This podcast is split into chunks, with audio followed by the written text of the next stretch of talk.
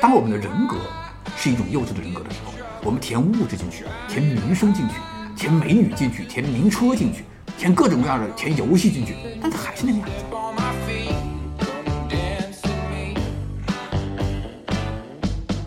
me. 成年人他对应的好多好多东西，比如说你要情绪稳定，对那情绪稳定的背后是什么呢？就是你这个人本身的那个 ego 是要适度的，嗯就不能太大，也不能太小。 Good time. Why, baby, why? 你作为一个女生哈，就是你在一个男生面前一晃，你突然就变成他的妃子，对对对这个不知道为什么他就登基了，对对对对他就登基了。 Go on until we fade to black like the movies do. Hello，大家好，欢迎来到最新一期的深夜书店。深夜书店是由北京游心书店制作的一档播客栏目。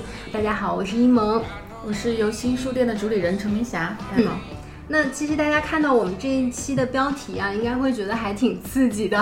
其实我们原本的标题更加刺激。那那这这么么透露一下，，对这么刺激的一期主题，我们当然要请到一位重磅嘉宾啊配。得上这个话题的嘉宾。是的，那我应该怎么介绍周老 师？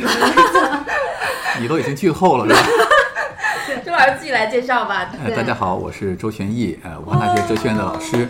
然后呢，是一个莫名其妙变成了女权博主的，我也不知道为什么的一个人，非常奇怪。对我刚才想介绍的是女权主义斗士，等会儿我们详细聊这个事儿，我觉得特别特别莫名其妙，我我特别委屈。等会儿跟大家倾诉一下，哦我也那我们这一期其实就想来聊一聊妈宝和巨婴，我们距离成年人到底有多远？嗯妈宝和巨婴现在已经变成两个网络的流行词，我们在生活当中也还挺常用的啊，经常会形容周边的一些不太靠谱的人。嗯我们是不是可以先说一下为什嗯么“妈宝”跟“巨婴”这个词儿这么久了，我们最近要聊它？对，还是因为一个热点事件啊，著名的这个王思聪先生，嗯，让我们再一次非常显形的、具体的见到了一个超级巨婴男的一个样子，他的表现，他具体的特征，包嗯括他最后整个聊天记录被曝光之后，他的反应都是还是挺典型的巨嗯婴啊哦。包括王思聪这次的事件，舆论的风向也是一直在变啊。嗯一开始很多人说是舔舔狗狗，对后来说是霸道总裁嘛，对。对，甚至有后来又点说是在炒作，后来又说女方也有问题，等等等对对对对搅浑对，一水。轮儿一轮儿一轮儿，对。那周老师怎么看这些啊？你也跟着热点了吧？没有就人能是够逃过这个我，。我本来老老实实的准备跟大家讨论成年的问题，结果你们一上来就把这个节目变成了一个综艺 节目，是吧咱们现在开始已经娱乐向了，是吧？对，你很擅长，就是综艺背嗯后嗯深刻的那些那我作为一个老师，我把它拉回来啊，就好说的咱们这真的不是一个综艺节目，因为说实在的，这个里边到底有什么瓜，我其实吃的也不专业，嗯啊，我也不太清楚有没有呃更多的什么所谓反转之类的东西啊。嗯但是我只是说啊，不管这个事儿是不是炒作，它背后有什么目的，至少它呈现了一种哈、啊我们所认为的一种典型的样貌。对，就是一个典型的中国男生去追一个中国女生的时候的典型的行为，会呈现出这个对样子。对对而且最要命的是什么呢？他还是我们心中的那种最完美的男生，有钱、多金、年轻，呃，长得也不丑吧，学历也不哎，也也对学学历也历不错学历也也不错家，境呃，海外留学，对吧？各方面其实是我们所能想象到的年轻的男性里边，应该算是一个标杆性的、标志性的人物了。结果他居然呈现出来这样一个剧本，是我们特别特别熟悉的这个剧本，就让人觉得很失望。对对对就好比看到周老师写一个东西也写得很烂，对吧？哎呀，你们学哲学都写得这么烂，对吧？那我们那就会对整个世界产生失望了嘛。幻灭了。对，然后所以这个时候我们就重新去思考之前特别流行的这两个词“妈宝”和“巨婴”，对就对觉得诶，为什么一个明显应该是比我们一般的人更高很多个 level 的这样一个男性，他在这种亲密关系的互动里边，还是表现出如此幼稚的一种样貌？对对我觉得这个事情就真的值得大家倒抽一口对凉气，对然后去思考了。这就是我们今天的主题和目标，对对对到底为什么？就说到这两个词儿啊，其实我个人不太喜欢“妈宝”这个词儿。嗯，所以它的那个源泉来讲，“妈宝”其实更多的是来自于当年啊我们的那个论坛时代、BBS 时代啊，就是相亲的时候，我们经常讲一个男生是妈宝，就是我们相亲的时候去评价什么男生好，什么男生不好，我们就会说，哎，呃，有些男生是妈宝。但是你仔细想想，他其实在说这个男生是妈宝的时候，他表面上是说这个男生没有主见，是听他妈妈的。对而他妈妈又又可能跟我有什么局域，对吧？婆媳关系嘛，嗯所以呢，我不喜欢这个男生。但事实上，我觉得这个有点错嗯怪了，叫做“女人何苦为难女人”，对吧？你觉得这个男生幼稚，那就是这个男生幼稚。这个男生的幼稚的原因有他妈的原因，也有他爸的原因啊，对对还有对社会的原因啊，还有他自己的原因的、对对对，是的各种各样的原因。结果你把所有的原因里面，你归因到一个，那是他妈有有问题对。对，而且妈妈为什么这么控制儿子，背后也是有一连串的背景跟原因的。没对错对，社会嗯文化，妈妈也是一个社会的承载，所以后来武志红老师提出了“巨婴”这两个词，不是同一个年代的，对对对中间对其实隔了一段时间哈，的妈宝是对很早很早以前的，对巨婴是这两年才提出的没。错，我觉得“巨婴”这个词可能更形象，也是更集中的准。确，嗯，他的真正问题不是妈，也不是爸，他的真正问题就是我们的心智还没有成熟。所以我觉得要更多的关注他这两种东西呈现出的精神状态是什么。呃，巨婴的这种特点，比如说像逃避责任呐、啊，自我为中心呐、对嗯那个自尊心很脆弱啊，情绪管理能力很差呀，对呃，然后占有欲很强，对吧？是然后推卸责任，不负责任，对，然后很偏执，就是物化他人。嗯比如说我们 就说到这个王松那个事情里边哈，有很多聊天记录里边，我们会看到那种脆弱的、有巨大的那个 ego 那个自我。我特别喜欢说这个词，我经常说话就是要要注意不要中英混杂，但是我觉得这个词特别需要中英混杂，就 big ego 大自我，没错，那个自我太过于大了，大就容易什么，就容易脆弱。因为你原来没那么大，你你要把它吹得那么大，那就对脆了嗯对嘛对。对对对，所以你会发现，我开了三个小时车过来看你，哎，大哥，又不是我叫你过来的，对对对，没错，你自己开三个小时车过来，而且你开的是很好的车，哎，你应该开得很开心才对吧？对，不对？这种话你看啊，像思聪哥说啊，他就是我开了三个小时车过来，我们一般男生会说，我坐了一晚上的绿皮火车过来看你， 你居然不下来来看看我，对对对，你好意思吗？对我我有什么不好意思的你？跪得去吗？我有什么不好意思？我都跪在你面前了，你居然不感动？废话，又不是我让你跪的。对对对。我求你跪了吗？而且你跪了是给我压力，你想我丢人现眼好不啊好？对对，嗯你是从你的角度出发对的，你没有考虑对方感受。事事实上，你不管是坐三个小时飞机，还是开三个小时车，还是跪在人家门口三个小时，还是拿三千三百三十段的九千九百九十九朵玫瑰过去，你都是在给别人施加压力。你应该抱歉才对，嗯对对对，你应该不好意思才对。结果你反而觉得别人应该对你不好意没思。嗯错没错，任何没有经过别人允许要做的事情，而要给别人制造压力的人，都是不好意思的一件事情。这个就要说到，就是这个巨婴是怎么培养起来的。就我朋友黄志忠在《奇葩说》上有一句名言嘛，嗯就是说父母总是在等着一句感恩，而孩子总是在等着一句道歉。嗯为什么呢？为什么父母在等着一句感恩？这就是典型的巨婴培养，父母也是巨婴。对你看啊他为什么培养一句感恩呢？我开了三个小时来看你啊，你还不感恩我啊？对对对，我一把屎一把尿把你拉进去，把你养大对对哎，对又不是我让你生我的。 你看父母说，哎，我每天给你早上起来给你做饭，我每天怎么怎么怎么样给你，我有要求你吗？我天天这个鸡娃，我天天这个晚上去去督促你功课，我有请求你吗对？对对。我我嗯我这为是你的选择，对对，是你的逻辑。所以为什么我们的父母一直在等着一句感激，是因为我们的父母习惯了那种所谓的无沟通性的付出，哦自我感动型的奉献，没错没他错，无沟通性，他不是问你要什么，对，而是说我给你我觉嗯给得对你好的，我觉得最好最好的东西。对嗯所以呃，巨婴的这种培养啊，很多时候最大的问题是，他往往是以一种感动自己也感动别人的方式。只有一个人没有被感动，就是他所对应的那个对象对对对对，没有被感动。而且是施加压力，另外一个，我觉得啊，什么巨婴啊、妈宝啊、什么什么幼稚啊，等等等等，最根本的就是一个物化，物化他人。就是这个要说我本行了，就是我们的这个哲学界啊，康德对先 生啊，确实这个经常会提到一个人哈、我觉得康德讲过一句话，他特别特别的简单，也特别特别的难，叫做把人当人。对就是不要把自己当工具，不要把他人当工具，不要把人性当工具。他说，人类的所有的道德都建立在把人当人这一点上。这一点听起来很简单，嗯非常非常简单。可是你仔细想，这点太难了。对就你不把人当人这件事情太容易了，工具化太容易了。比如说，当你自我感动，给孩子变着花儿的做早餐，天天鸡娃鸡到很晚很晚，娃睡着之后，你你自己看看自己的一天的行程，然后流下了感动的泪。这个时候，你其实就是把他人当一个物，什么物啊？叫做你论证自己很高尚、很伟大。投射你自己的一些目标跟梦想。对你有没有问这个孩子真正他想要的是什么呢？他也许想的是轻松。对，嗯他一想就是早上起来不用正襟危坐坐在那里，妈妈感谢你又给我做了一个不一样的早餐呢，哇哦，今天早上跟昨天早上又不一样了呢。对，就是这样的鸡娃把娃都鸡抑郁。我我前阵听一个数据，现在百分之四十的中学生有抑郁症。嗯嗯嗯嗯嗯，你想，父母都这么付出了，结果把百分之四十的孩子就青春期就搞抑郁了。嗯，而且很多父母会说，如果我现在不这样严格要求你，有一天长大了你会恨我。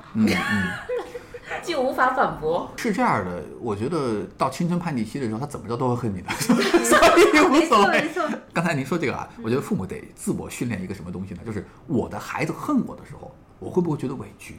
还是说你觉得其实孩子也有他的自由，他的自我一直表达他对你的感受。孩子恨我就就很正常啊。你跟任何人在一起的时候，他对你也有爱也有恨，这都是这样的呀。没错，你希望你的孩子像一个小 puppy，一个小宠物一样黏着你，那你就养条狗吧。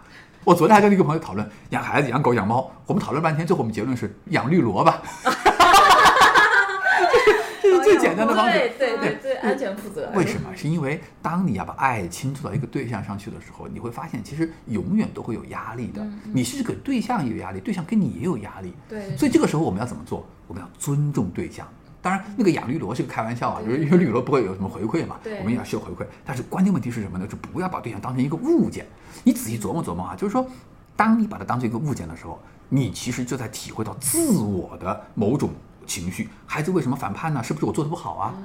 孩子反叛是因为他是孩子啊，孩子为什么突然突然不听我的呢？当然了，因为从自由意志的角度来讲，不听你的才能呈现出我的自由意志。对听你的就不能呈现出我的自由意志嗯对，所以孩子一定会不听你的，在某他一要天。成长，要成为自我，他就需要去对长出自由意志，就要反叛。如果当孩子不听你的时候，而你感觉到悲凉、悲伤、无助、委屈，就说明你的那个 ego 太大了，嗯你的自我太大了。对你以为你是谁？你以为是上帝吗？哇，上帝也给人自由啊！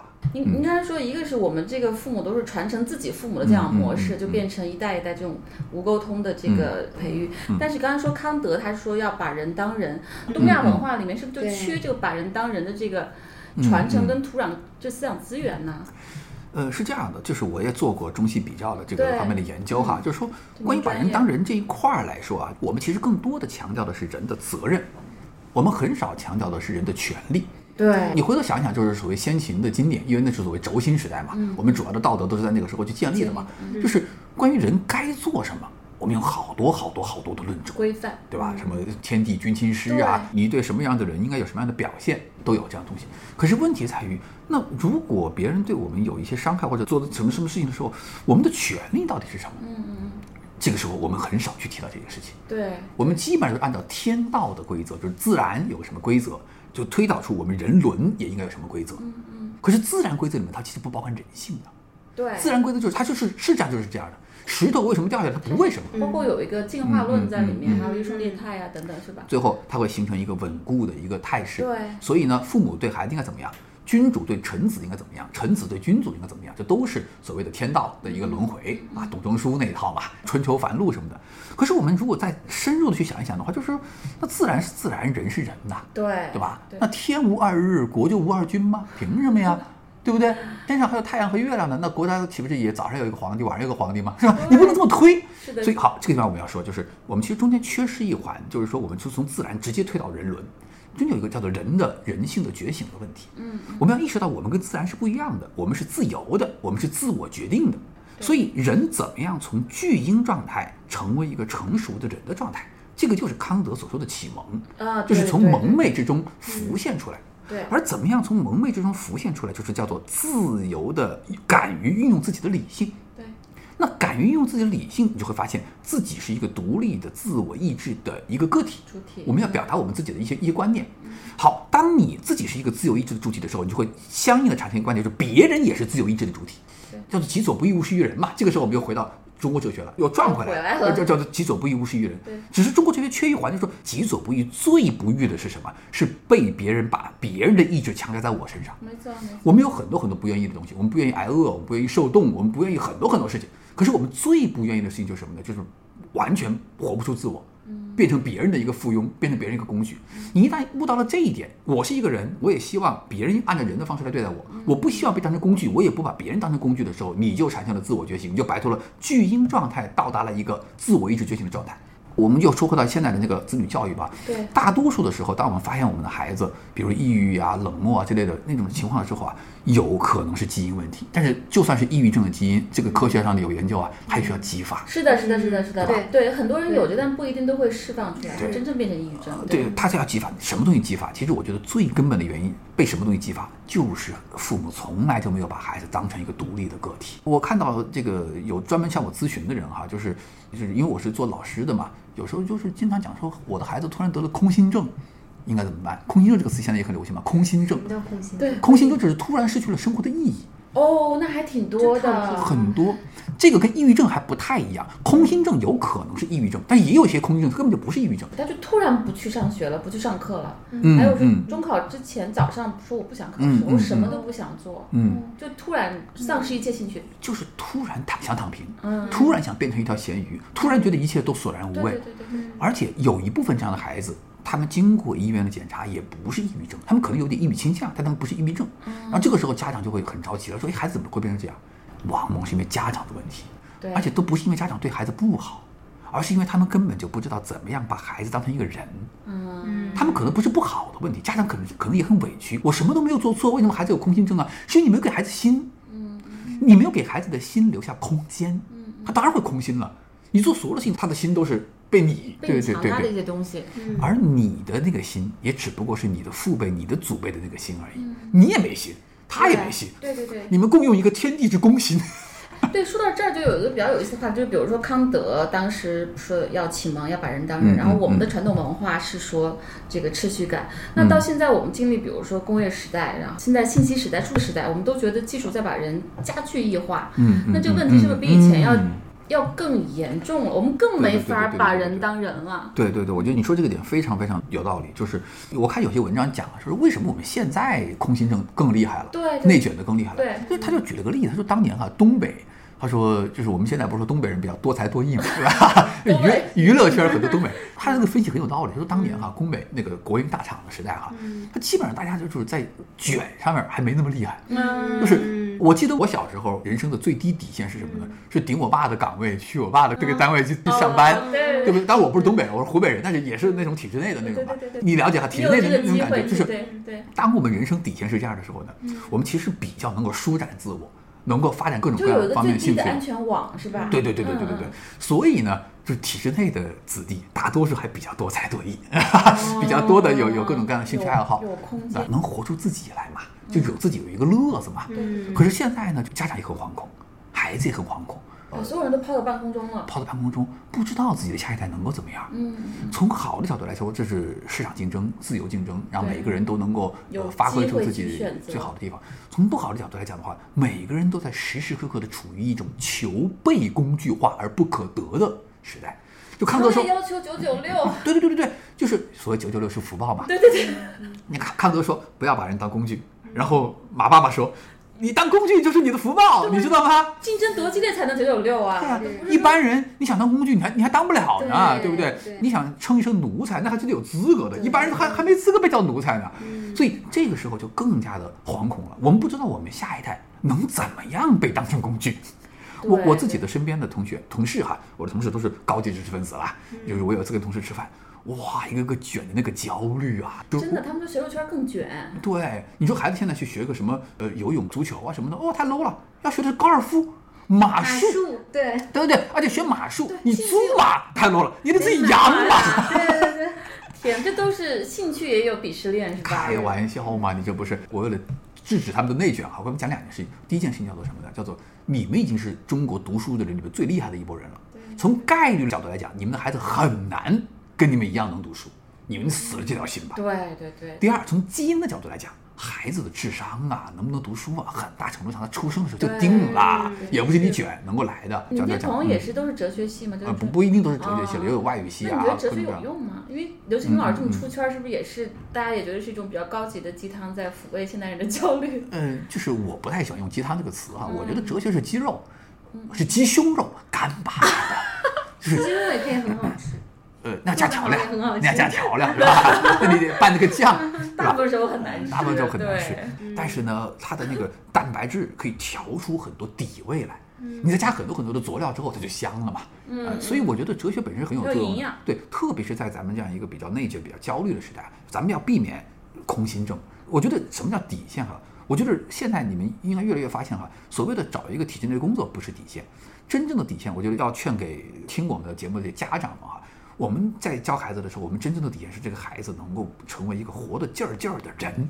嗯他活得劲儿劲儿的，他心里边得有个奔头。嗯我觉得这才是他真正的安全网。对对对，因为我相信我们现在生产这么发达，物质这么发达，经济这么发达，说实在，你怎么着都能找一个糊口的工作。对可是如果你万一想彻底的就空心了，就什么都不想干了，那真的谁也救不了你了。对，它不是物质上丰富能够解决的问嗯题。对对对对嗯，所以把孩子培养成一个独立的人，有想法的人，有自己的爱好兴趣，觉得自己身头有奔头的人，不管是什么爱好和兴趣，不管有没有出息，能避免成为一个这么样一个巨婴。你看巨婴的特点是什么？物欲是是填不满他的，对对对，然后各种外面的虚荣嗯的东西，名声也填不满他的。其实并不是针对王思聪啊，我其实觉得这个人其实也没有那么坏，我只是觉得他是一个标本性的人物。对当他的身上集聚了那么多的光环的时候，仍然呈现出这样一种状态，就让我们意识到一个什么问题？就这条路是一条死胡同。当我们的人格是一种幼稚的人格的时候，我们填物质进去，填民生进去，填美女进去，填名车进去，填各种各样的，填游戏进去。你看他人是不是填了所有这样的东西？对对 对对对，我们所有的人以为我们拥有这些东西就会好了的，那些东西 A B C D E F G，比如说我现在问一个，嗯，就不好意思，这个词很粗俗啊，我们现在问一个屌丝，对我们问一个特别特别什么都没有的人，我问你，你觉得你怎么样才能获得幸福？他他的 A B C D E F G，我再乘一千倍，对思聪少爷那儿都有了。对对对，对不对？还都有是了满足，对对但他还是那个样子，他的精神跟你的精神是同构的，这件事情是让我真正不寒而栗的地方。对对对，就就是一个三河大神跟一个站在食物链顶端的人，他们在所内有地方都核不一样。内核是一样的。对，他们的精神内核上居然是一样的。对对，这也是我们昨天有讨论、有争论的问题，就是到底教育有没有用？嗯，嗯，从王嗯思聪身上看起来没用，而且昨天一萌有个观点是说，嗯嗯你如果受的教育越高、越成功，你会成为超级巨婴，对嗯嗯并不会消减你的那个巨婴的部分，嗯那不是很绝望吗？ 那是说到绝望哈，我刚才说了王思聪，我现在不做人身攻击，我说另外一个历史上的人物，我要把王思聪提高一点啊，我这里不是 diss 嗯他，王思聪在思想史上的地位可以跟历史上另外一个人物相提并论，谁呀、叫做马可·奥勒留，啊，罗马帝国的皇帝，呃 OK 罗马帝国五贤帝的最后一位。为什么呢？是这样的啊，马可·奥勒留他是个皇帝，对吧？而且呢，战功赫赫，对吧？然后这个统治这个底下是罗马的全盛时期，虽然是晚期啊，但是全盛时期。对，可是他这个人精神上非常非常的悲观和抑郁。他的悲观和抑郁来自于什么呢？他清楚地意识到，所有这些外在的东西其实是填不满人的精神的，嗯，是填不满人的灵魂的。嗯，他的那个名言叫做“始终要注意人的一生是多么的虚妄，嗯，是多么的无意义”。哟，这么哲学，就你你看哈，就是我觉得王思聪在这点上跟奥洛流是是同一个 level 的，什么意思？嗯真就是的 王思聪这个他会变成一个 logo 型的人物，一个标志性的人物，就跟奥洛流一样。奥洛流提醒我们说，就算你当了皇帝，你的精神世界仍然是你的幸福的真正的源泉， OK，那个外在的东西填不满的。而王思聪就是我们现代世界的奥洛流啊，就是当你当了王思聪，对对，你仍然会觉得那个欲壑是难填的，你会觉得哇，我爱上一个漂亮的女主播，而她居然不爱我，哇，我好难过啊！我撒泼打滚儿，我开三个小时车，而她居然不愿意见我，哎呀，我好我好悲伤 他，不回我信息，而且我还要给营销号发黑料，我就黑那个女生，我弄死她，我让她千人踩万人踏，我让她百世不得超生，我要弄死她。你为什么弄死她？是因为你内心是空的，对对对，没有内在支撑的东西，你为什么想伤害别人？是因为你非常清楚的知道，你本身一无是处，你本身不跟他在一起，对他不构成损失。我觉得在爱情里面最牛的地方是什么？就是我完全不思你的原因是我离开你就是对你最大最大的损失。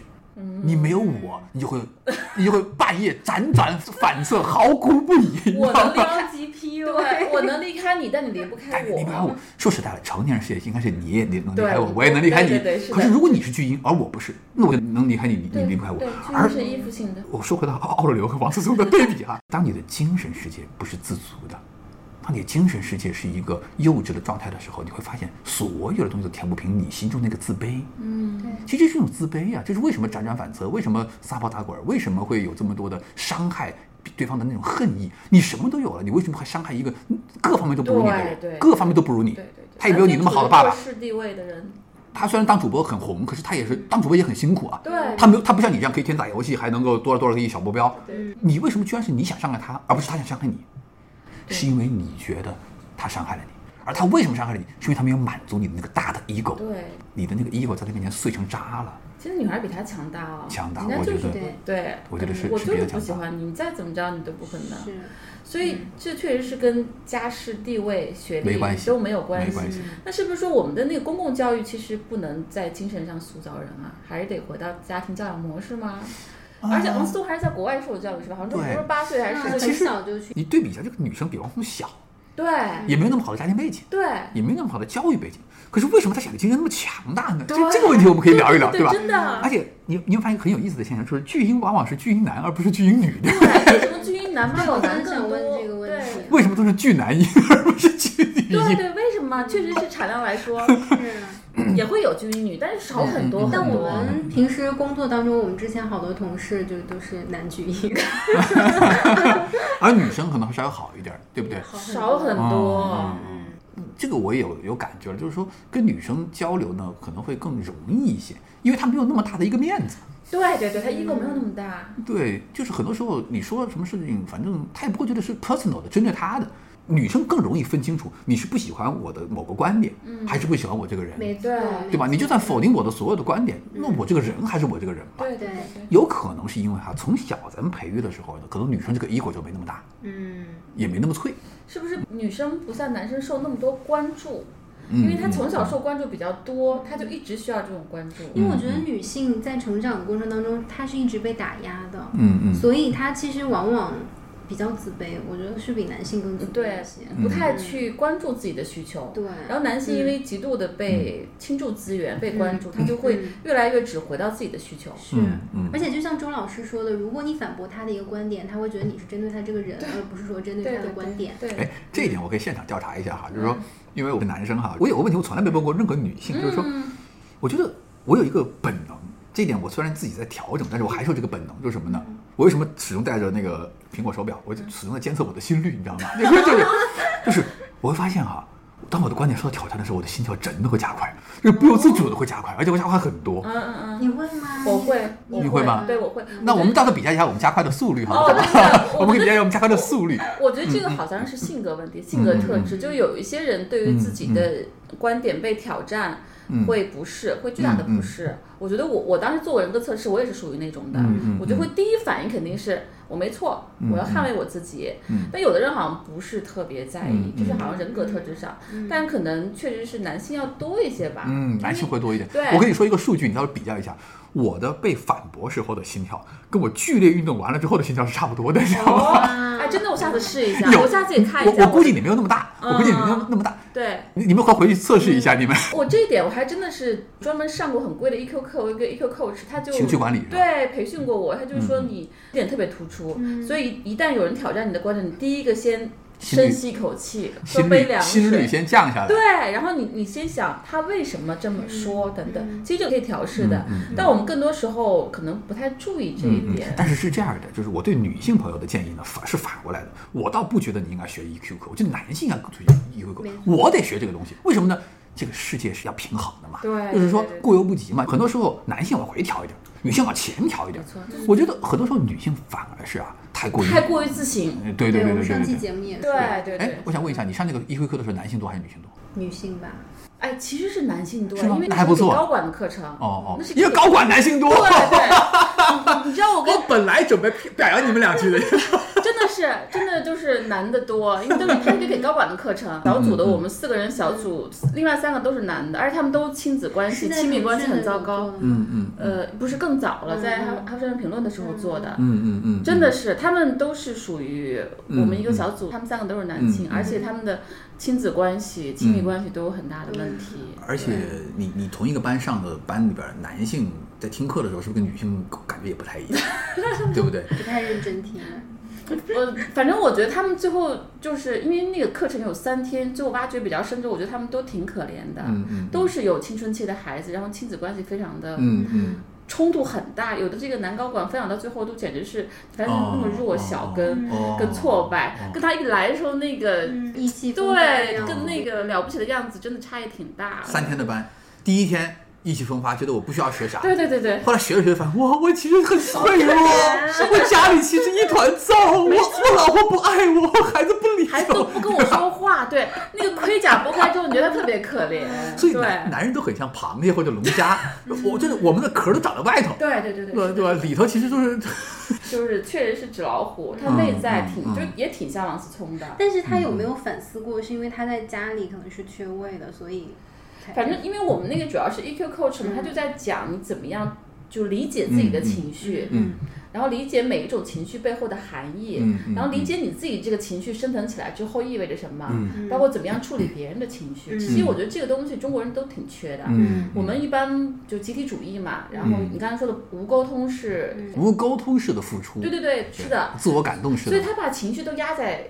心里面，嗯他会用嗯另一种方式去爆去发。所谓对你好。对对对，是的，嗯就造成很多的潜在的这些冲突。然后呢，在孩子那儿看来，其实可能是压力哎，在你这看来你是付出，没错没错结果你们俩就越来越错位，越来越错位对。，而且它会造成孩子也不懂怎么样去识别跟表达情绪。嗯我觉得这这是后来很多家暴男的问题吧。哦他从小就没有看到怎么样通过沟通沟通去表达情绪，嗯去嗯嗯双方去解决问题。嗯他最后就变成我只会用武力，他不会用语言表达。所以现在有一个卖得很好的书叫非暴力沟通对对嘛，对其实对我觉得对这个书真的。每个人都应该学习一下，对就是对非暴力沟通到那种方式是什么？其实我觉得这个逻辑是这样的：如果你不会沟通，那么暴力就是你唯一的沟通的方没式，错，没错，有包括冷暴力，包括热暴力。包括对语言暴力，其实都是。其实很多男性啊，他如果不是热暴力的话，基本上就是冷暴力，就是我那我不理你好不好？那算了算了，那我们别别说了。女性的冷暴力，这点我突然就会化成女权博主了。 女性的冷暴力往往也是男性给逼出来的。对，你很少听到有男生说我们聊聊好不好，女生说算了算了，好烦呐、你很少听到这个吧？ 所以罪魁祸首是谁？其实很正常吧哎？对对对吧是的。我说到我刚才那个话题啊，就是说，其实有时候女生要往前走一步，男生往后退一步，这样比较特别同意比较合适特。别同意。我有一个观察，后来我看到有相关的文献是支持这个观点的，他就说啊，很多时候我们生活中只要稍微的给一点点调整就可以了。比如说、啊，他说，在你讲完一堂课之后，你老师会问有什么没听懂的，大家发言。他说啊，老师最好是第一个点发言的人啊，最好是女性，很好玩。他他有一个有一个研究，他说，当你第一个点女性的时候，最后的那个男女学生的发言的比例是差不多的。嗯哦可，是当你第一个点男性的时候，往往他就是女性会比男性少得多。嗯这是一个实证研究，我觉得很棒，我觉得推荐给所有的讲课呀、这个哦这受个好棒哦这个培训的这个老师这真的是嗯很，棒你要有意识的做这样一个事情，因为女性心中啊，其实长期被规训了某种东西，就就是是闭嘴说不要发言我们要闭嘴是最后一个结论啊，它的前提是非常非常温情，叫做什么？要尊重他人的感受，嗯，不要有太大的 ego，对对对对对。要耐心的倾听，嗯要理解，这才是女性的优点。哎，大哥，你如果耐心倾听，那别人不耐心倾听怎么办？你 ego 不大，别人大能怎么办？那就是你一步步挤喽。就好比你坐高铁二等座的时候， 座位很小，对不对？别人把那个胳膊肘搭在那个地方了，那你就搭不过来了嘛。对对对那这个时候双方就比拼意志的时候嘛，你也搭我也搭，两个就都碰了，看谁往后退嘛。对对对女性被训练的就是，那我不要侵犯别人的边界，嗯那我退一步。那所以最后，如果我先点男性的话，那嗯女性很容易就被压制了。对对对对，是，所以我是觉得女性其实反而是要往前走一步，就是 ego 稍稍稍微大一点对，男性的 ego 小一点，女性 ego 大一点，我这们个啊真比较的嗯太缺这合种意理。识了，并且自己的举动，尤其是我觉得男性挺缺的。嗯是我现在听下来，我觉得周老师是一个很会自省的 男性，所以可不可以说一下你对这个女权主义的启蒙是从哪里开始 哎的？为什么成为一个女权主义斗士？其实我是觉得，我刚才不是提到康德嘛，嗯其实说实在的，如果康德在今天的话，他一定也是一个女权主义者，只是呢，他不是一个女权意义上的女权主义者，他是一个人性意义上的女权主义者。嗯其实我觉得这个所谓的女权这个概念，其实完全是从人性、人权或者说人的平等、人的自由等等概念中去推导出来的非。常同意，然后呢，再加上一点叫做实践的一些考量，比如说啊，我刚才说所有的那个得到平等的尊重，这是一个理性的推导，但是现实上是女性的 ego 太小，而男性的 ego 太大，所以在实际的博弈之中，往往你就会吃亏，所以女性 ego 要稍微大一点。你看，这个第一个是纯粹逻辑的或者纯粹理性的推导，人是人，人要自由，人要尊重他人，人要尊重自己，对尊重他人才叫尊重自己，这是理性的推导。后面一个是现实考量，对吧？这两个融合在一块儿去之后，你会发现女权就是一个非常直接的结论了。对，没错，借你你们的平台，我要深刻的做一个自我剖析。我其实我根本上，我一直觉得我骨子里并不是个女权主义者，我也不是个男权主义者对，我也不是个平权主义者。其实我根本上来讲的话，我来自于一种哲学的傲慢，我不是来自于温柔或者同情或者理解，我是来自于一种傲慢。傲慢在于什么？傲慢在于我能够推导出某些必然的结论，对而你们居然推导不出来，对这 是一哦种傲其实慢。其实对我觉得确实是你如果从逻辑上是可以推出来这个结论的，嗯但是我们也看到很多。已经功成名就的，非常有这个群众基础的这个男性哲学家，你又要 diss 谁？你自己 diss 哈，不关我事儿啊，不关我事儿啊。我不啊是这，么思说聪还是少爷，对不起，这不是我的，这不是我的本意 呀、对，有什么生意我们还可以合作一下的。这是两位主持人的意思，不是我的意思。对，因为这确确实就是有点嗯失望的部分是很多男性知识精英、嗯他也推导不出来这个东西，嗯但是乐观的部分是我们看到年轻一代，嗯就是会迅速接受这个逻辑，所以就我不知道这当中是为什么。嗯， 嗯，所以那天佳琪在说，为什么现在很多女孩都喜欢比自己小的男生？哦因为年轻的男孩子他的性嗯别哦不是因为肉体问题是吧？ 当然了，当然必须的对，因为我也很喜欢弟弟，然后对这跟老男人喜欢这个年轻女孩是一样，你们就大家都承也不太认一吧，样，也不你们就承认吧。哦不太一样，不，是他吧们？的性别意识会更好一些。然后我觉得他们就起码可能不不优不低，嗯对他们不会那么物化，也可能是他们还比较年轻，还没到那个油爹的岁 数。 哎，爹味儿真跟年纪没有关是系，我觉得。爹味儿跟年纪没有关系。我举个例子啊，嗯我比如我爹是吧？那总是年纪很大了吧，是吧？我也年纪很大了，就是我我爸真的是不爹，他真的是不爹。我给你举个例子，他当年我高中的时候不是要分文理科嘛，我就问他，我说我说你好歹给我点建议吧。我爸当时跟我说了一句话，他说他说我一点建议都不能给你，我一点暗示都不能给你，因为这完全是你的决定，而且是你这一生里面最重要的一个决定。嗯，可别怪我。我当时纠结了好久，我当时都快哭了。我就说：“你好歹给我个建议吧，啊你跟我说说呗，你好歹。”他说：“那不行，他因为我自己干这个行业，我干一行我就会恨一行，我就跟你说这个也也没用，就是我跟你说这个东西不能保证我是客观的。”嗯，对吧？就是我不是说我的底线是什么呢？我底线就是接替他嘛，当去当他的单位记者嘛，哦，还是做记者，新闻媒体工作嘛嗯不错。然后我的底线就是去去当记者，但是我要不要当记者呢？我我就问他这个行业到底怎么样啊？他说他说平常我有一些活动，我也带你去玩啊，我也带你去看呢、你自己看呢、这怎么样对？对你喜不喜欢你自己自你来自己感受对你自己有感受。我平常工作你也知道的，对平常的出差干嘛你也知道的，所以你如果要选择的话，我不给你任何的建议。他是真做到这一点了，而且我是真求他。对对，你爸是哪年啊？五几二年，，对对对。所以确实跟代际也没有完全的关系嗯啊嗯嗯，。是个人的一个反思的状态。所以，就我听嗯朱老师说这些故事，我觉得其实妈宝跟巨婴的这个养成还是就是家庭文化教育模式文化，要比你后来在学校里面学要重要得多。对是吧你从小嗯很小的时候家庭模式就决定了，人际互动关系，对，人际互所动以为关什么系。你长很大之后你很成功就就是关于家庭的那种互动。举个例子，我原来看一个电影，茱莉亚·罗伯茨还是谁演的啊？里面有个情节，我当时就惊到了。他的小孩儿大概三到五岁那个样子，很小很小，一点点坐在床上跟妈妈生气，妈妈就站在那个门口跟他吵架，但他不进去。小孩坐在背对他妈妈生气，他妈妈就在妈妈跟他吵架，两个母女就在那吵架，我当时惊呆了，你知道吗？那个平等意识，它其实是深入骨髓的。对对对就是你现在在跟我生气，那你的私人领域就是你这个小房间，对对。那我在跟你生气，我是作为一个成年人跟你在生气，我在此刻也把你当做一个成年人。有些事情我要监管你，但是有些事情你现在跟我生气的时候，我就不是拿出妈妈的架子来了。对对对什么叫监管你？比如给你提供物质保障，提供安全的保证嗯啊，陌生人之类的，我要防御之类的。OK，这叫做我的作为一个 supervisor，我嗯的成年人监管。可是我监管权到此为止。如果是我跟你发生了实际的矛盾，而这个矛盾又不是到你的个人的安全、个人的成长的话，那嗯那我就不我们能是平等的对，我我们就是一个强势对弱势，然后我就突然意识到一个事情，就是我们有很多的监护人就叫做公器私用。为什么社会会给你一个监护权？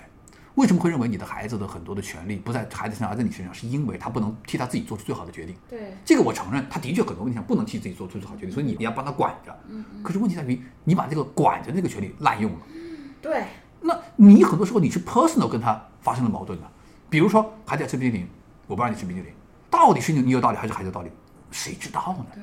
你又不是专家，是的，他又不是一天到晚怼着吃，你在拿你的标准强加给他，对但是对你有没有证明你是对的，有没有可能是因为你现在心情就不好，所以你不想让孩子去冰淋？有一天可能就是大家阳光灿烂，你心情很好，孩子心情很好，你想看到孩子天真烂漫的笑脸，就给他买了个冰淇淋。那孩那你孩子不跟小狗是一样的吗很？多父母都是这样的，很多父母就是我我家的猫今天心情不正，我给它丢个猫薄荷，它开心了我也开心了，你就把它当工当工具嘛，对对不对？嗯可是孩子不高兴了，你就不能跟他灌口酒吧？ 你不能把它当工具吧？所以我当时看那个场景的时候，我觉得哇，很多时候我们其实要不断的去学习，要不断的去反省，对要不断的去尊重对方。然后还有另外一个场景，也是一一个影视剧里边的一个场景，就是这是成年男性和女性之间的两个人就是热恋关系里边的，然后这个女生就问这个男生，这个女生有有很严重的喝酒的问题 （drinking problem），她就问，她说我是不是喝多了？我是不是喝的有点多啊？我当时很代入嘛，因为我对语言非常的呃这个关注嘛，沟通啊、语言的辩论之类的。我想，哎，那我应该怎么说呢？然后这个男生就很微笑的、很温柔的看着那个女生，他说：“I don't know, how do you feel？你觉得怎么样？我不知哦道，你觉得怎么样的？他说我，不如果会有你觉得是个问题，我可以帮助你，就 drinking problem 是可以治疗，是可以干嗯对预对的。对对那你觉得怎么样？你觉得开心吗？你还是喝了完酒之后，你第二天很懊恼呢？对然后我当时觉得哇，惊到了，他比我想象的所有的东西都好。对，嗯所有的反应都好 I do feel，但这这个确实是巨婴从来不会做的事情。你一定要先问对方的感受嗯对，再在对方的感受基础之上帮对方来理解。比如说，嗯你喝酒不好，所以我要管着你，这是一种是一种思路。赵第老二师，知道我喝酒， 没有没有，呃大家都喝点儿 吧，喝酒让人开心嘛，这对个这对个很正常嘛，对不解对忧？对啊，这个解忧。然后这是第一个反应，就是你你喝酒不对，喝酒不对谁不知道呢？好，第二个反应是什么？第二个反应是，你觉得对方是傻子吗？难道对方不知道喝酒不对吗？对对对，是的，酒精没有安全量，任何一个关注科普的人都知道，酒精是一定会对身体有伤害的，包括增肥呀、包括伤肝。OK，我都知道。好，现在第二个问题，这个是成年人的思路。如果对方知道这一点，他为什么还要喝呢？对对他为什么还要喝？有两种可能性。嗯第一，他可能有一些科普信息的缺失，嗯比如有些人认为小饮怡情，其实小饮也伤身，对 对对，小饮也伤身。是的，是好的，啊，这个时候我可能对方推荐一些资料啊，或者推荐一些东西你看。如果对方看完之后他还要喝，这是什么呢？他的自然的选择，对，甚至还有其可他能的因素，是因为他虽然明知道这个对身体不好，可他心中有更痛苦的东西，对他心中有更大的压力需要释放。那这个时候你能不能作为朋友，你能不能提供一些别的释放压力的方式呢？对对对，是的，而不要拦住对方说你不要喝酒。哎，我有别的方式带你去玩儿，或者带你去释放运动啊。如果他不喜欢运动的话，有一些有运动效果的一些激烈性的一些游戏啊，对不对？也可以啊，对吧？去射个箭呐、或者射击啊，那种刺激的那种东西，OK，也可以增加你的多巴胺嘛，也可以让你很兴奋嘛，很开心嘛。这才是在尊重对方的角度上，因为不让你喝酒这个事情，我说实在的，是一种偷懒的方式，谁不知道呢？对，让孩子多学习，谁不知道呢？对对对，是的多努力，谁不知道呢？而且很多家长做不到，很多家长给孩子提的要求，他自己做不到。对，你说少的这刷点手非常机啊好。呀、少打游戏呀、啊自己做不到去要求孩子，就非你常说不的公这一平。点，你我说的觉这一得点嗯非常好，这我又要表扬我父母了。他们表扬你看电视的方式是什么？就把电视罩起来，自己也不看就就自己不看。对，我也表扬我自己，就是我喜欢吃巧克 力，所以我从来不限制我女儿吃巧克力。这是表扬自己，就是给他买那个纯度高一点的，对对对高一点巧克力就可以了，就没有那么多糖的那对种。对对对对，这就要要表扬我父母，就是说他们自己喜欢孩子看书，嗯，那么就自己在家里就要做出对看书的样子来。嗯我到很晚之后，我才发现，我小时候我家里摆了很多书，我爸其实也看不懂。嗯我很晚之后我才发现这一点，啊，他当时把我蒙住了，你知道吗？就家里反正就假是装他都懂，就都什么读书了什么书逼格高分就买什么书，你知道吧？他自己看不看懂无所谓，反正我让你先在这里泡着。嗯，后来我看那个萨特的自传，就是叫做《词语词》，语笔记，对对对对就那本书特别精彩，对对那对，本书非常非常棒。嗯他就讲他小时候，就是他的外祖父啊，就姥爷的那个藏书室里边摸爬滚打。他父亲去世很早嘛，对对对就是他在他姥爷的那个藏书室里面长大的嘛。所以你看，就是你要给孩子这么一个环境，嗯，萨特有点妈嗯宝，有点妈宝和巨婴，嗯，不是这个我 他必须是得泡在泡在崇妈拜妈这对宠爱，他是泡在。宠爱和崇拜之中对长对大的，对对所以他情绪也是很不稳 定的。没错没错，他后来的这个 drinking problem 也特别特别严重，包括对那个药物滥用吧，还有嗯这个嗯嗯，所以这个说起来，其实说就算是最聪明的人，人格上也仍然是需要对，更健全的。没错对没错。嗯其实就是回到一个听起来真的是很难有答案的问题，就是独立人格到底怎么来的？嗯嗯其实阅读是一个方面，我们也看到很多人读了很多书，脑子依然坏掉了，嗯，但是我们的公共教育又不行。嗯那有没有一些可行的操作 tips？比如说你刚才说那个特别好，就是我下课之后先让女生提问，嗯对吧？嗯或者说是我先问的问题是 How do you feel？嗯这都是一些很具体的建议。嗯我们今天也是想，能不能有一些真的，比如说我男朋友就是一个妈宝，嗯然后我的同事就是一巨婴，对，我不可能做回已经炉有再可造了对，你不能我也回不炉再可能造嗯去做切割，因为有一些虽然说是妈宝男，但是他还是有感情的，对吧嗯？还是有一些很基础的东西。那怎么办？先嗯识别，然后怎么怎么办？我觉得成年之后哈、咱们再对付这种人呢，就不可能用回炉再造的 方式，对吧？对我们其实也有很简单的方式，就是什么呢？用职场的方式来对待这种人。嗯其实我觉得哈，所有的妈宝男，他真正要把他掰过来的地方是什么呢？是职场，嗯而不是什么情感之类的，对吧？公共空间里面让他对去，公共空间。对嗯妈宝真正的问题是什么呀？就是我要跟各位父母来讲，就是妈宝真正的问题，我们刚才说了什么情绪问题啊，什么之类的，不能个人做的空心症独立做啊，决定啊呃之类的问题，情感上追不到女朋友啊，这啊类的问题，对对 对对这样的这都是这都是小事儿。其实最重要的问题是无法在社会自立，为什么嗯呢？因为社会的规则、职场的规则是反妈宝男对的，是反巨婴的。对对对，是的，对是的嗯吧，他就是非常凸显出来啊对。吧？我们原来也说过嘛，就特别有名的一句 slogan，王菲的那个对，只要招做一个成年人，对，我们只招成年人。对对对，我觉得这句话特别棒，没错就是在所有的招聘的要求里边儿，我觉得这一条是最根本的一条没错，嗯就只招成年人。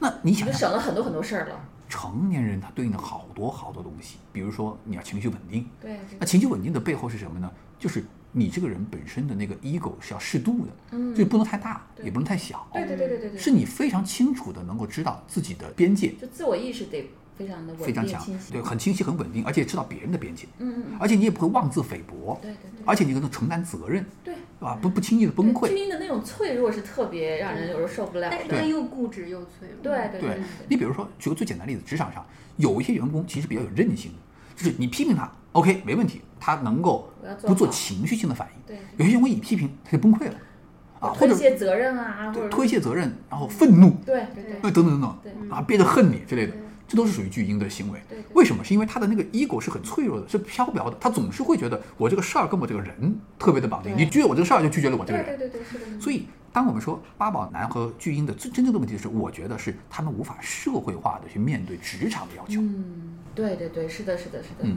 然后呢，相应的，比如说职场还有另外，比如说像规则意识，对，规则意识也是一样。你比如说，你看经常我们看到那种比较理想的状态，就是说孩子会跟父母争很多事情，可是当父母说，比如说你今天被禁足了，父母不需要监督你，孩子就会气呼呼的回到房间里去。这是规则意识，对就是前面那个 bargain，前面那个争执，表达你的观点，OK，你都可以表达。嗯，可是最后我给你一个定论，现在按照规则，对，你被禁足了，对对你就禁足，对你就在家里待着对，而且老老实实的遵守这个规则。没错甚至别的孩子跟你说出来玩儿啊，我被禁足了，你也不觉得这个是一个很丢面子的事儿，对嗯因为这是个规则。对，就有点认赌服输，愿赌服输挺像美国大选这个，你前面再掐的一塌糊涂，对对对对对但最后那你就要出来认输，我对就是没没选还有上包括像量化家务劳动，对这也是职场的规则嘛，对对对是对不的对是？的你想要获得一个什么东西，OK，你自己去挣啊。我可以给你一些优惠，就比如说我可以比市面上更高一点的价格来购买你的劳动，但是你要知道你想要的东西，你得自己挣。自己对对对争取对，是的，是的，嗯还有孩子比较小的时候，就是你要让他充分的表达自己的观点。举个例子，就是特别有意思，辩论队的陈明嘛，也是奇葩说辩手嘛。我我跟他孩子在一块儿，我们坐一个车，我们回去。多大呀？幼儿园快上小学的时候，那个那个嗯嘛五很六小岁，五岁，对对对，就问他你想去上海还是想去北京，就这两个地方让你选啊，给我你的你的理由，然后我再给你几条反驳的理由，你对我的反驳的理由进行质疑， 跟他爸打辩论 赛，特别有爱。他跟他爸打辩论赛，我当裁判， 我在旁边我当裁判，他跟他爸在那儿辩论，哎，有来有回，然后就鼓励他讲出自己的理由，对对对，其实讲出自己的理由，你就要深思熟深虑，思熟虑，嗯你就是对锻炼你的思维能力， Critical 你不能，嗯 thinking 没错没错，这叫做公共理性的运用。而规则就是公共理性，而公共理性有一个特点是什么呢？公共理性是在两个平等的自由人的对话之中涌现出来的。没错，我们学哲学经常讲一个东西叫做 logos，logos 就是公共理性，这是话语。还讲辩证法嘛？辩证法 logos 其实都是同一个东西，是什么？就是对话。而对话是什么？对话不是独断。你看，我们很多父母是不知道对话的。对。我是你妈，啊你你得听我的，我是你妈，这不叫对话了。为什么？就是为什么你是我妈，这是对的呢？没道理的是。的，然后我是老板，我是老板，我要告诉各位父母，告诉各位老板，我告诉你们哈，你们的权威终止在于你们强调你们身份的那一刹那。对对对，你们在强调你们身份的一刹那，你们的威信就彻底扫地了，你不是说服人，你是压服人。对不对？所以这个时候，我们要对的是一种理性的对话态度，在理性的对话态度里边儿，我们就要让公共理性浮现出来，而公共理性浮现出来之后，那就叫规则意识了。充分的辩论，最后呢，完全的服从，这叫规则意识。对对对，所以你看，从小我们要让他讲他的道理，我们也要跟他讲道理，在他能理解的那个范围之内去讲道理，对，去多不断的对话，这是公共理性。稍微长大一点之后，你让他逐渐的在家庭内部去接受职场某些规则，比如说你的责任和你的权利是对等的。赏罚分明。对对对，你想要获得什么东西，你必须要自己付出劳动，然后最后让他接受这样一条规则的这个体系，然后他再进入到学校，他再进入到职场的时候，他就有一个比较稳固的、有韧性的一个自我了。对而这个自我，其实我觉得对于孩子未来的成长来讲的话，比他上个什么兴趣班、学个马没术错，那那个要重要多了。对对对，而且也是他钱和地位不能那个什么的。嗯嗯，那个理性思考，这确实我们学校里面从来不教没有啊教。你看嗯我们今天嗯社群里面，就对是真的还是特别特别凸显嗯男性嗯在表达时候，都是一些感受结性论的，性的一些话，对，都是嗯感受。嗯我觉得男女没有不平等，嗯，对我对对对对对，我觉得女我没觉得呀，我没觉得，女对性会更容易失去，女人地位已经很高了对的，没错。对对对。然后他说，女性一着急就失去理性，对，嗯然后我们的那些女性的群友们都是报告、书、数据， 对特别真的是哦，这样啊然后对他还很会厉说害，这不是我说的，这是驾校教练说的。 对，那个男生真的挺奇怪的，嗯就是所以你发现，就是男性在真正理性表达上是挺缺这一环没错的，可能嗯也是从小不被教育，你要对充分的表达自己的。从想法到情绪嗯到理由，嗯是吧？嗯我们这一环特别特别的缺失，嗯这也是为什么我们社交媒体上就吵得一塌糊涂，是吧？嗯嗯，很少有这个真正让双方的观点逻辑都比较充分社的交媒展体现。上的讲道理的人比较少，大多数都用一个词叫做“狙他”，狙他比那个攻击还要说的更精确一点，就是找他有什么黑点呐，找他有什么黑料啊嗯就，网通暴过呗抹杀这个人的人格来抹杀这件事情。嗯就你比如说狙孙一宁嘛，刮他什么黑料，说他也不是好东西。我就偶尔吃瓜的时候，我有一个原则，就是当事人的黑料我是从来不看的。嗯，为什么？因为我只看这个事儿本身是什么事儿。对对对对，这个事情本身它的性质是什么？嗯至于这个人本身有什么黑料，这是另外一回事情。如果你有兴趣，你自己去挖掘。对对但是你不能用这个黑料来证明这个事情里边谁有对谁有错。对对对，他就是动机揣测，然后把揣测很多事情人分格开摧毁对对对对，这就是逻辑训练里边一个非常简单的入门级的说法对对，对嗯就是什么呢？就诉诸人身攻击嘛，没错没错对，对吧？这就是学逻辑学的时候第一条我们就要嗯。去反对的一个。但实际上，这种情况很难被避免。即使是美国大选，你看到嗯嗯嗯嗯也是互挖黑料，然后也是互爆隐私它啊。它还是包含一些人性的地方。嗯你看罗翔老师现在不是，他已经那么理性跟雄辩，他还是无法嗯嗯嗯。嗯，抵挡网暴的。这里我额外说一句，就是说所有喜欢罗翔老师的人哈，就是说我们的一个基本的做法就是什么呢？就是不要去看那黑料就完了。他那黑料，他利用的人性的一个弱点是什么呢？他就利用你的好奇心，嗯就是我看看到底有什么东西。其实你不看就完了呗，因为这个事情跟他的观点有什么关没系错呢？没错没错，是那的。您在嗯为女权去发声的时候，有人拘您吗？那多了去了，就是微博微博的那个氛围真的是嗯那那很那对对对，那那多了去了。所以我每次就是要强调就是拉黑血脉，对对对，是的是的，你拒我就说明你不喜欢无效沟我通真的就。是你如果不喜欢我的话，那我帮你节省一点你的怨气，嗯对不对？ 微博评论的时候，下面有一条提示是该博主已拉黑多少多少人对已拉黑多少人，请对啊谨慎发言。我真的 啊我每次底下好精彩哦还是我每次底下还是很多的，真啊的。而且我拉黑的数量比这多多了，因为只有在你直接删屏拉黑的时候，它就会显示这个数字。你偷偷拉黑的话更不显示。哦我，我在里偷偷爆个料，我偷偷拉黑的比这多多了，哦，因为我有时候我只是想拉黑你，我并不想让你重新去做题呀、重新去哦对对记，我觉得没必要啊。对对是的，纯粹是你不喜欢我，不喜欢不喜欢我呗。就是我觉得什么叫成年人，什么叫精神独立，就是不喜欢我跟我有什么关系呢？ 错没错我本来也不是为了讨好你的，对吧？我也不接广告，我也不是为了挣钱。你不喜欢我，so so what 呢？ 对不对？对他越盯着你，其实是越放不下你。对啊，对啊，对啊黑粉也是粉嘛，所以其实我在这里要告诉各位，就是我们今天讲说，做一个情绪稳定的一个独立人格的一个人，真的不是一个道德呼吁，或者不只是一个道德呼吁。嗯这个事儿对大家的好处，实际上很多特别很同意多，但的是。最后是多赢的，很多的，特别是我要提醒男生，我真的不是在为女生说话，我说的实在，很多时候我是，就是我以我血荐轩辕啊，我是为男生说话，你知道吗？作为一个男性啊，你知道我们占了多大便宜吗？就是我们只要稍微正常一点，我们就不灵不灵的闪金光了，掌声我们只要稍微的不说一些讨厌的话，就已经很这魅力值就加满了，我们都不需要化妆，我们不需要整容，我们不需要做光子，我们不需要做，我们什么都不需要做，我们只要稍微稍微注意一下沟通方式，就已经很棒了。我看有人骂我嘛，说你看这个周老师他自己有很多黑历史啊，随便问你说两句话，居然就洗白了。我说对呀，对呀，大哥，你才知道。这期剪下来放预 告。就你想啊，一个人也不怎么样，对吧？学问吧，学问做的也不怎么样；讲课吧，讲课也不怎么样；辩论吧，辩论也不怎么样；奇葩说表现也不怎么样，对不对？就偶尔说几句正常的话，就不灵不灵了，你们还不跟着一块儿上？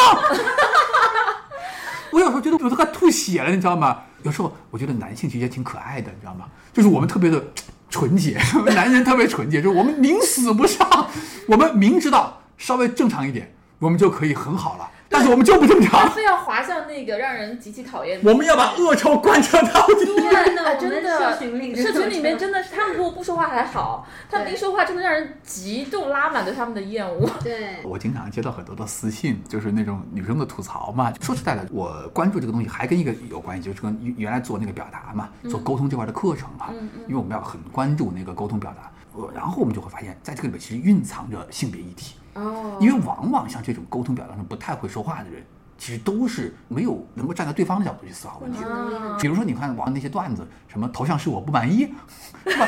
这都很典型的，很很多女生都遇到过，对对对对吧？那个 ego 巨大的那个 ego 就横亘在你的面前，对对对，以至于任何一个男生出现你面前的时候，你都会觉得这种压迫感和窒息感。 没错没错，真的是。我那天听一个女生朋友讲，就是她去相亲，然后对方应该经济条件还不错啊，男生。然后两个人吃饭的时候就吃那个烤肉，会有一些蒜片嘛。嗯哼然后女生就吃了蒜片，男生就说：“哦，你吃蒜片了。”那女生说：“对呀、然后男生突然说了一句话，说：“嗯，还好，我今天没打算跟你接 吻。是真事儿啊！”真实吧？天哪，那 你就说谢主隆恩，简直！今天晚上，今天要不然就把我杖刑打死了，是吧？熹贵人今天吃了蒜片了，拖出去斩了吧，推出午门斩首吧，你是要？ You think too much。你作为一个女生哈，就是你在一个男生面前一晃，你突然就变成他的妃子对了，对对，这个不知道为什么他就登基了，对对对他就登基了，真的是。就很奇怪。很多时候我也会问，就是他都这样了，你还不走，真的。但是我有时候反过来想想，女生如果每次遇到这种情况都走的话，这世界上没人了，你知 道吗？对，连一个相亲的饭都吃不完。所以各位男同胞，你们想一想，你们要多潜入女权群里边去看看女同胞的吐槽，因为你们那帮兄弟们已经用自己的热 血为你们铺平了道路。对，就整个这个男性群体都已经真的对是，呃，我跟你说，我有一个额外的脑洞，我曾经想过，我们要不要写一个那种避雷的手册给男生看的版本？很简单，就就集中女生的吐槽，嗯因为我收到很多这样的私信嘛，就女生的那种吐槽嘛。因为很多女生，比如被搭讪的时候，说实在的吧，搭讪这个事情本身也倒还好，对对对不对？可是大多数男生的方式都好油腻，好像是他给你一个机会的那种感觉。好，那像这种东西，我要不要去专门去讲一下？第一条就是你不要展现展现你的风度，对对对对，是的，是把藏起来，稍微收一点你，把你收起来。当你第一反应是我要展现我的风度的时候，你他妈就一定完蛋，嗯就已经你一输了定会完蛋。对，你要发气泡音吗？ 宝宝贝，要不要听听我深沉的声音？ 你不要这样。对对对，是 的，是的，你的第一反应是你要观察，你要观察对方有什么样的不便。对因为说实在的，现在社会对于女性的很多的规训，包括女性的穿着、女性的打扮、女性的很多社交场合，它都有很多不方便的。嗯对你稍微多注意观察一下，你给对方在不方便的时候一些他的描述表表示之前，你能给他的一些东西，那就是你的风度了。对对你的风度不是展现出来的。你的风度是观察之后去帮助别人之中去体现出来的，是体现出来的，不是展现出来的对对对。所以第一步是不要展现风度，嗯我恨不得把第一条写三遍，对吧？第一条就不要展现风度，不要展现风度，不要展现风度，这个是绅士风度是一个很扯淡的一个事情。那你主动的去去提供帮助干嘛的事情，其实对女生来讲的话，就很多时候是一种危险的信号，或者是一嗯种压迫感的一种信号。你得看到她的实际的需要的时候，叫做要不要我怎么怎么样。嗯 我想举一个例你你子，说你说，我那天给同事讲了，就是我有一次坐飞机，嗯，然后我就有一个小的箱子，其实我自己是完全可以放在上面那个行李架上的。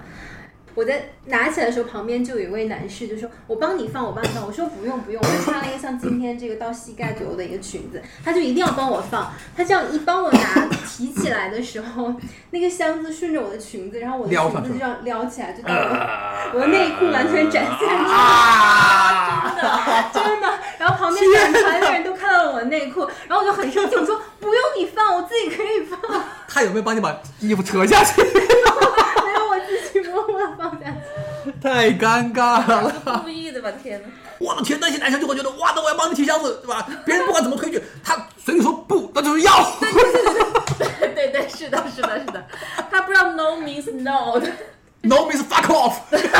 所 以我觉得，如果有什么东西叫做绅士风度的话，叫做先观察再在回应，对对就是不要把自己想做什么展现魅力啊，干嘛？我我看过一个说法，真的非常值得大家就男性同学们想一想，如果这个世界上出现了第三个性别，这个性别他的肌肉含量比你高百分之五十，他身高比你高百分之二十，嗯然后他能够一只手把你怼在墙上，让你动弹不得，你们会觉得怎么样？男性会觉得很有压力的呀。对那这个时候对方说：“美女，我要我送你回家吧。”去，对，我帮你拎箱子。 男生会觉得那我帮你拎箱子，哦，你内裤怎么是这个颜色的？ 男性晚上回去之后，突然电梯里进来这么一个人，你会怎么样？然后说你别紧张吧，我难道我就就一定会害你吗？就是你看有很多男生他不理解女生的恐惧，对他不换位，就完他不全换没位有共情他能力。完全不理解女生的恐惧。我为什么能够理解？是因为什么？我有一次在英国坐火车，然后呢，一车都是那个足球流氓，你知道吗？ 英国足球流氓，傍大摇远喝着啤酒，很嗨，然后我就一个人站在中间瑟瑟发抖。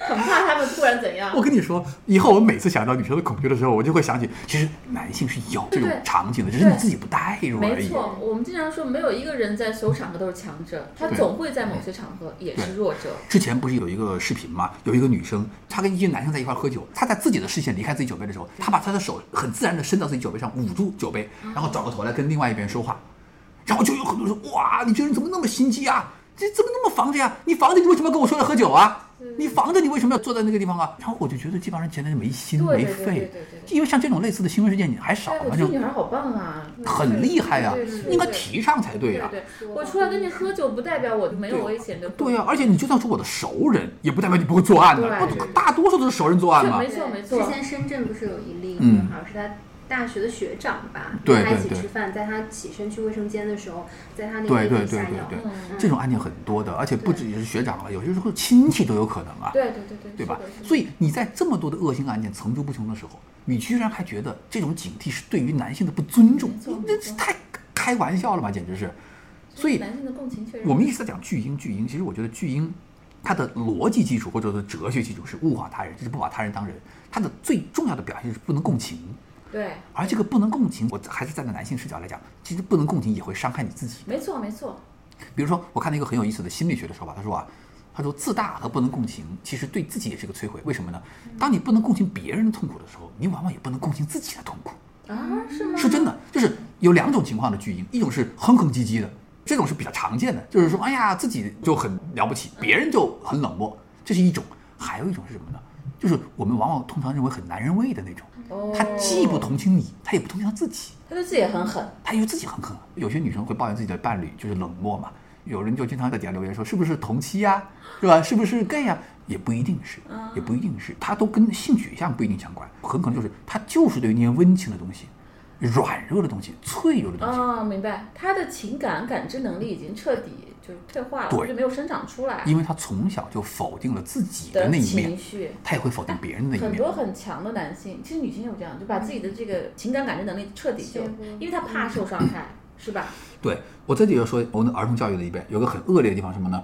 喜欢逗小孩哭，哦，喜欢吓唬小孩儿，而且小孩一哭，你就笑了。嗯，对对，对我觉得特别邪，恶我觉得那的是场面典型的中式恐怖。他顶多就是一个成年人，这个是他们意义上的成年人啊。一个成年人应该不被这种软弱的情绪所所控控制制，嗯所以我们不应该有这个情绪，而且也不应该对这个情绪共鸣。大人会觉得小孩的哭是无所谓的，小孩嘛，一时这一时那嘛。对对对我觉得小孩哭是真正的发自肺腑的、对八心八肝的，对，感知到的一些，没有任何的余地的直接的痛苦。嗯嗯嗯，而如果你看那种痛苦，你完全不共情，你哈哈大笑的话，那你只是在训练一种什么？训练一种冷漠。对对对对对，是而的这个冷漠到最后，他的自大，他的那种情绪的那种麻木，那个真的会非非常恐怖对。我们的同情心是怎么样一步步的被磨灭掉的？我觉得从小开始，我们就在训练这种没错被没磨错灭。嗯。确实，他把小孩也不当人，嗯不当一个完整的、嗯有嗯体验、有情感的一个人。嗯，很多暴君都是这样的。当小孩长大之后，他们就会天然的认为说，情感就是不应该的，嗯脆弱就是不应该的。可是问题在于，如果你都不敢面对自己的脆弱了，这是不是另外一种脆弱呢？嗯哎，我有一度还问过朋友问题，就是我我之前在媒体，后来在腾讯，就发现好像只会有主奴的关系，很多人就是他不是主子就是奴才。对对对，他比如说，要么我老大，要么你老对大。他对上肯定是主子，对吧？他会把底下的这个员工骂的这一无是处，张牙舞爪。嗯嗯但是他一旦在他的老板面前，立刻变成奴才。我老在想，为什么中国人只有这两种人格呢？而且统一在一个人的身上，我嗯这也是嗯嗯文化，不是天性吧？这个其实是精神觉醒的一个状态哈、嗯就是黑格尔有一本非常棒的书叫《精神现象学》，它里面就讲人的精神是怎么样从蒙昧到成熟，嗯怎么样从不独立到独立。它里面就讲说主奴关系其实是精神发展的一个状态，你只能理解为我是主子，要不然你是独裁，你是奴才，对我是主对子。事实上，其实主人和奴隶应该是一个人的人格中的两个部分。你比如说啊，我想要更好的生活，所以我要努力工作。嗯努力工作的你，就是那个想要更好生活的你的奴才了呀。哦，就是你，你实际上是逼着自己要努力工作，所以你要获得某个东西 OK。其实主奴关系是交叉在一个人身上的，我们的自由意志的实际呈现，永远都是以这样的方式呈现的，就是我要获得某个东西，我就要付出某个东西。对，对吧？所以我其实既是我自己的工具，也是我实现工具的目的。可是呢，在之前我们没有意识到这一点，我们其实是把人分裂的，就是我就是目的，你就是工具，或者你就是目的，我就是工具，我们只能接受一个哦，这个是属于是幼稚。什么叫幼稚呢？按照罗素的说法，就是幼稚就是脑子里容纳不了更多的对，东西，冲突的东西，要么就是这个，要么就是那个。对对对对我们想想商量着办，商量着办，什么叫商量着办？成熟的人之间才能商量着办。对对对对对。不成熟之间聊着聊着就烦了，听我的，要么听你的，然后这次你给我面子，下次我给你面子，这个不叫做沟通，这叫做交换交易，叫对交易，对，有点像威胁，而不是说这个事儿本身回怎么到好。底，嗯，对，这个说到底还是没有运用公共理性，能够进行充分的沟通的一个结果。然后黑格尔还有一个很好玩的观点，他是说啊，他说这个要说到女性的优势了啊，其实女性有很多优势啊。呃不好意思，说一个那个，这都是当奴隶换来的，这是黑格尔一个观点。他说，看起来主人和奴隶是主人占优势，但事实上，由于奴隶被用来做很多很多具体的事儿，所以奴隶反而掌握了实际的权利。奴隶的精神反而比主人更充实和更更圆满，主人就变成一个抽象的概念，主人就变成了纯粹的欲望，就是我让你做很多很多事情，然后我觉得高高在上，我我在那儿享受，看起来你好像很高，可是由于你被抽离了具体的跟物质实际的跟实践工作的交流，你被架空了。就像一个领导，他不想让自己被累着，他就一定会被架空。它会被操控，就被操控，反而奴隶掌握了家里的实权。我们讲一个男权社会里面的一个常见的一个现象，就是这个家里边到最后往往是女人掌权的原因是什么呢？ 一个是因为女人健康水平比较好，到最后男人就老糊涂了， 对不对？尤其退休以后，我觉得对对对很对重要。另外一个有坚韧的那种性格的女人啊，其实她跟家里很都是我强操持，大都是我操对持对对。最后你会发现，男人其实会发现自己管不了离任何事情。或者他离不开他，他离对不开他，他嗯，管不了任何事情。男人最后发现自己都架空了，典型的中国式的父母啊，就老头儿最后一言不发，啊没错，对对不对是的，是的。所以我们为什么经常开玩笑叫中国大妈呢？因为对大妈才是家里边的实际掌舵人。对这个掌舵是怎么造成的？我告诉你，就是帮老头儿年轻的时候你自己作，对，你自己觉得你高高在上，你什么事儿都你都就撒手掌柜吧，家里边什么事儿你都不管吧？好啊，你什么事儿不管吧？所以权利跟义务是对等的，嗯你从来没有尽过义务，你最后怎么可能有真正的权利？所以最后黑格尔就说很奇怪的一个现象，甚至精神的觉醒往往是一种奴隶的哲学。他就说后来的那种精神觉醒的那种自我意识的觉醒、自我独立性的自由意志的认知，都发生在奴隶阶层的意识里边，因为他被压迫，他被压迫，嗯他就意识到。嗯对，所以现在为什么女性往往没错，更有这哦先种觉醒，意识？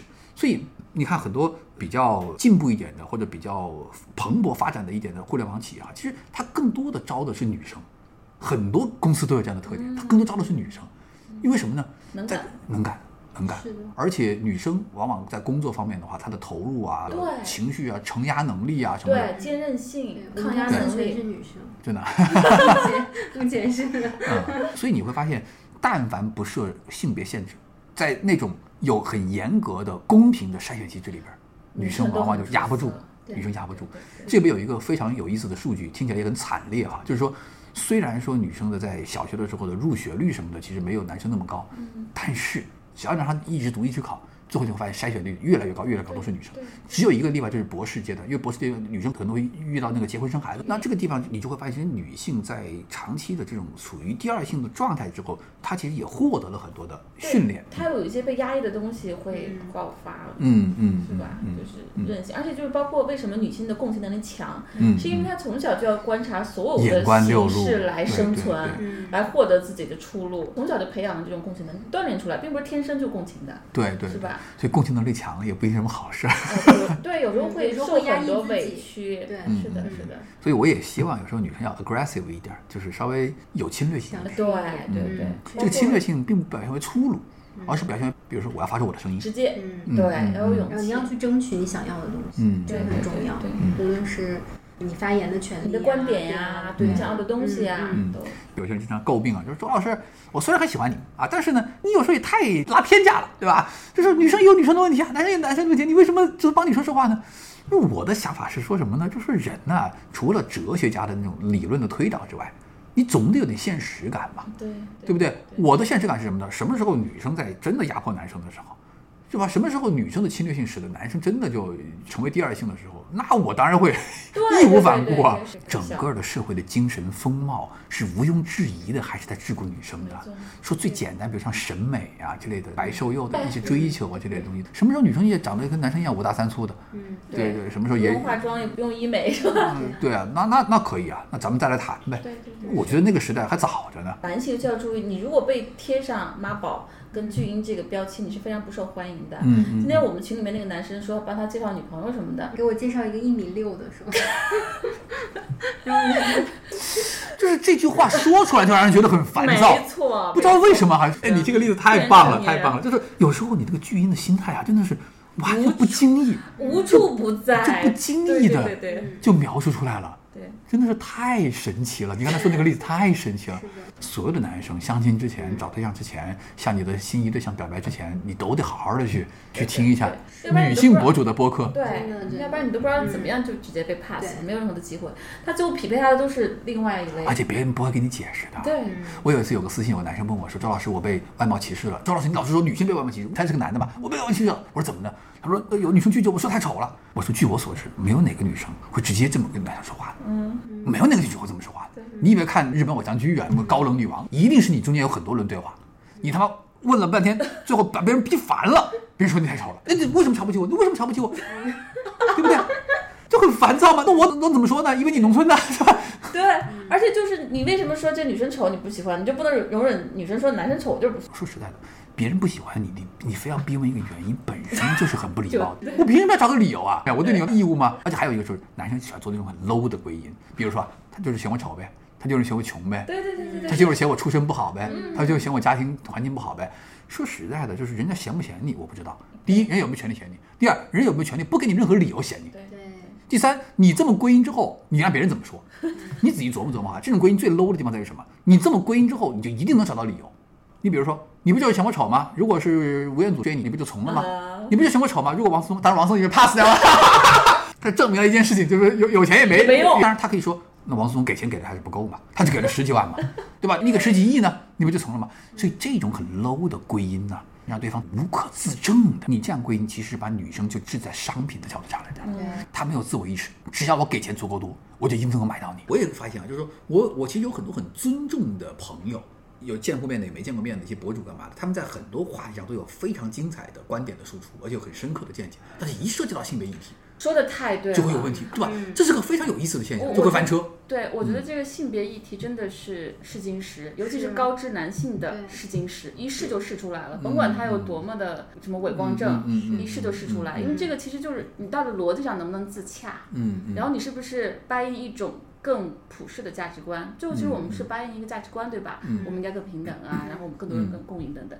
他其实内在是不认同这价值观的，然后他逻辑上他还转不过这个弯儿来。嗯，我随便盲测几个观点啊，比如说，哎呀，我也不是反对你们女性啊，但是你们有时候闹得也太过分了嘛，啊，对对对不对对，对？很多呃对，有很多事情嘛，你们不要这么敏感嘛不，要这么极对吧？端。很多事情嘛，其实就是平等的问题嘛，跟男性性别和女性性别没什么对关系嘛，对对对对不对？然后呢，你们女生嘛，就把自己事情做好嘛，做的当然没话说，不就完了吗？没错，没 错，对不对对是的，然后不要那么极端，不要引起性别对立的。 对。然后这里面我听到一个很好玩的一个观点，我忘记谁说的了，他说什么时候是真正的男女平等？就是当我们发现有大量的女性是尸位素餐，德不配位，也坐在那么高位子上，才叫男女平等。对，没错，没错，那个时候真的可以呼唤男权了。我我补一句，就是如果有女性的领导，然后就是视为素餐，而你又不归到性缘问题上，就是 不归到那个吧，那就 真真真平等对了。对对对，对是的。你你看，我们很多人都接受的一些平等的观点、一些普世的价值这些东西，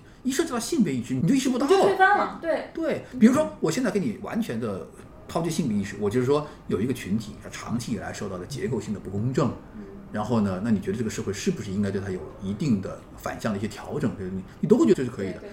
我比如说我说到黑人的时候，我看过一个演讲，他特别在讲说，美国人经常会忘记一件事情，就是从美国建国以来，黑人是一直不能够拥有产权的。嗯从资本增值的角度来讲，黑人错过了太多。没错没错，就以至于现在你怎么补偿其实都不够了，对你现在补偿力度跟那个产权的增值相比，完全没有办法可比没错，因为我们知道劳动力的增值跟产权的增值完全不是一个量级的，没错，对不对一个指数级的，你怎么弥真补补？偿，对，当时我听到这个观点的时候，我就对呀，有道理啊！我第一次觉得，哎，确实是他的这个肤色问题需要长期的去弥合的一个对问对题。对对，可是性别问题呢，也是一样的，包括现在很多农村的这个妇女还是不能够拥有自己的对土地啊对这类的东西是，的是的也是一样的。对我也是，好像那个波伏娃也是受这个启发，但是是另外一个作家说的，嗯我忘了是肖伯纳还是爱默生，他说。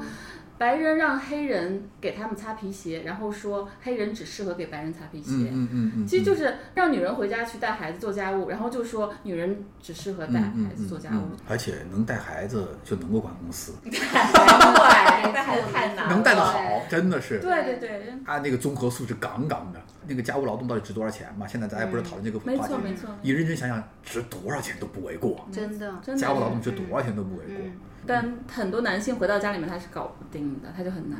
嗯，蝙蝠侠有一个阿福做他的管家，那都是高端大气的。 可是男性就忘记了，你每个人都有一个阿福。总之就是嗯希望我们还是整个社会更多成年人吧，嗯更多少一点心妈智宝健全的人，少一点妈宝跟巨婴，嗯对就从家庭就要开始，对从小就要开始我。作为一个谨言慎行、树叶掉下来怕砸头的中年人，我要说一句非常市侩的话：我为什么希望有更多的成年人？是因为我希望我生活在更安全、更文明、对更对富庶的环境里边。对也我为什么要尊重女性？是因为如果一个社会能够尊重女性的话，就因为这个社会还挺不错对，的，没错没错，这是一个指标。嗯我们所有人都更舒适，对，是。对，所有人都会更多赢。对，起码承认这个社会上的人是有多样性的，然后是多元的，嗯我觉得这个很重要。对不管是对于女性啊，还是 LGBTQ 的人群啊，嗯弱势孤独群体症啊等等，对是的，是的。嗯好的，很棒感谢感谢大家，大家聊得也很愉快，谢谢大家。嗯好的，谢谢谢谢谢。的烟花绕烧，假清高，那一招在发泡，请祈祷呀，在偷笑，你会要，我知道，好难熬，我前凸后翘又招惹谁凉？醉心困睡蛇腰，老远闻到你醋味在发酵，谁怕谁误会？